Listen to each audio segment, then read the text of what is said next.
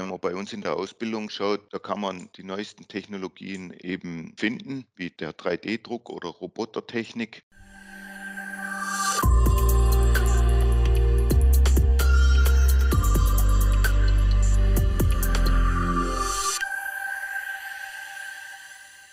Hallo und herzlich willkommen zum zweiten Teil unserer Miniserie Interieur. In dieser und der nächsten Folge wollen wir uns noch genauer ansehen, wer unser Fahrzeuginterieur eigentlich herstellt. Dazu spreche ich heute mit Eugen Blust, Ausbilder für den Beruf des Fahrzeuginnenausstatters. Hallo Eugen. Hallo Linda. Du bist ja bereits 1997 bei Drechselmeier in der Entwicklung Lederdekor gestartet. Seit wann arbeitest du denn bei uns als Ausbilder und wie ist es dazu gekommen?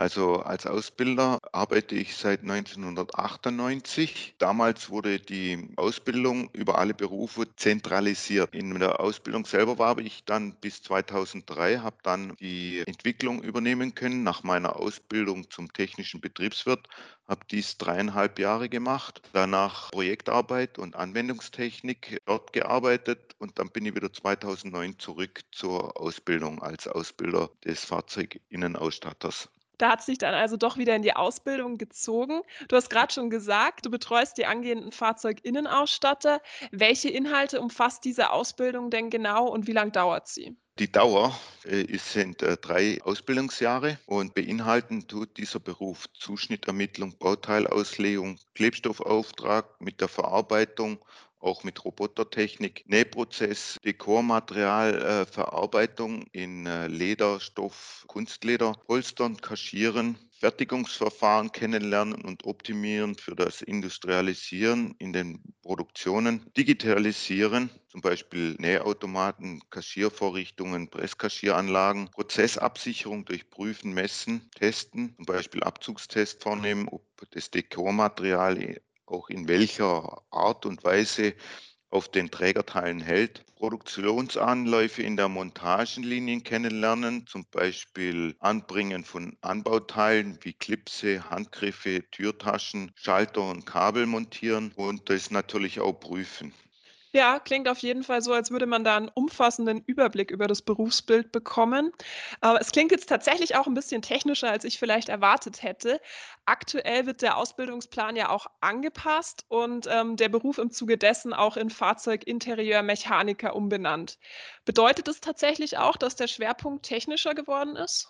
Also er war schon vorher auch sehr technisch, aber äh, durch die Digitalisierung und Modernisierung der Produktionsabläufe und was auch die Zukunft gebracht hat durch die Elektrifizierung der Mobilität, sind da natürlich viele, viele äh, Inhalte dazugekommen, wie Elektrobauteile prüfen, die vom Interieur oder ans Interieur angebracht worden sind oder auch die Anlagen, die komplizierter geworden sind oder aufwendiger geworden sind mit Programmierung, dass man die auch bedienen kann als Fahrzeuginterieurmechaniker. Da haben wir halt einfach die Möglichkeit geboten, dies in dem Ausbildungsrahmenplan wieder zu spiegeln. Ja, finde ich super. Es zeigt ja auch, dass man da wirklich auch schaut, dass die Ausbildung zur aktuellen wirtschaftlichen Situation passen. Äh, deutschlandweit betrachtet ist dieser Ausbildungsberuf ja doch eher selten. Pro Lehrjahr erlernen ihn etwa 110 Azubis.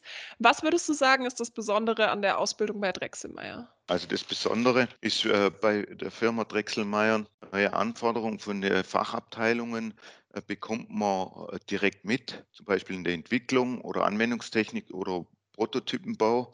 Da können Sie äh, live erleben, was äh, der Kunde so an uns an Anforderungen stellt. Sie können auch im Labor mitarbeiten, wo auch nicht jedem Betrieb möglich ist, wo Sie dann diese ganzen Tests und Verfahren und Prüfungen kennenlernen. Die Azubis haben die Möglichkeit und den Zugang zu allen neuen Technologien. Wenn man bei uns in der Ausbildung schaut, da kann man äh, die neuesten Technologien eben finden, wie der 3D-Druck oder Robotertechnik, haben dadurch auch den Kontakt und auch die Möglichkeit, hier äh, Einblick zu kriegen und auch eine Weiterbildung zu machen. Durch die Zentralisierung von diesen Ausbildungsberufen haben es natürlich auch im ersten Lehrjahr eine direkte Möglichkeit reinzukommen in ihren Beruf, ohne jetzt größere Störfaktoren und die Möglichkeit, die anderen Berufe kennenzulernen und die Verbindungen auch mitzuerleben, wo die Berufe ihre Schnittstellen haben, äh, somit auch Teamarbeit ermöglichen durch Projekte, die wir äh,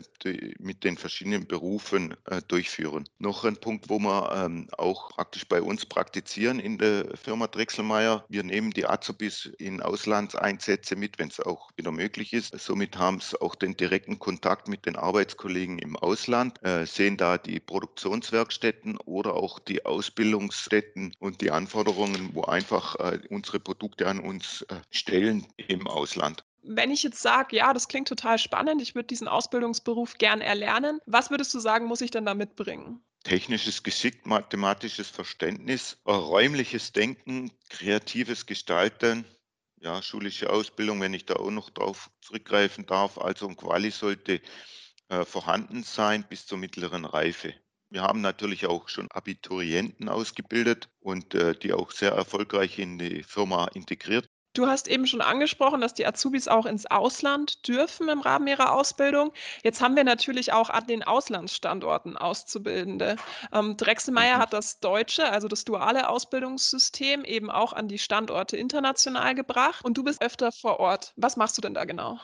Ich bringe zum Beispiel neue Übungsaufgaben mit, die wir international ähm, überall gleich einbringen mit unserem Dokumentationssystem in den verschiedenen Sprachen. Äh, ich arbeite natürlich auch dort mit den Trainern und mit den Azubis zusammen, um diese Übungsaufgaben zu verstehen, zu lernen und damit ich auch sehe, wo die Schwierigkeiten liegen, wo man vielleicht ein bisschen nachschleifen muss. Dann ermittle ich natürlich die Bedarfe, äh, in den Standorten an Equipment oder an neuen Technologien, die ich dann möglichst schnell mit den Ausbildern vor Ort und mit unseren Koordination, äh, umzusetzen versuche, ja, oder auch umsetze. Und natürlich, äh, unterstütze ich auch die Ausbildungsbereiche, wenn es irgendwo Kommunikationsschwierigkeiten äh, gibt oder oder wenn's, ähm, irgendwo Verständnisschwierigkeiten gibt, äh, Richtung Produktions Produktionsanforderungen, die wir dann auch, äh, umsetzen in den Ausbildungsstätten, dass das, äh, feiner geht. Ich schaue mir auch diese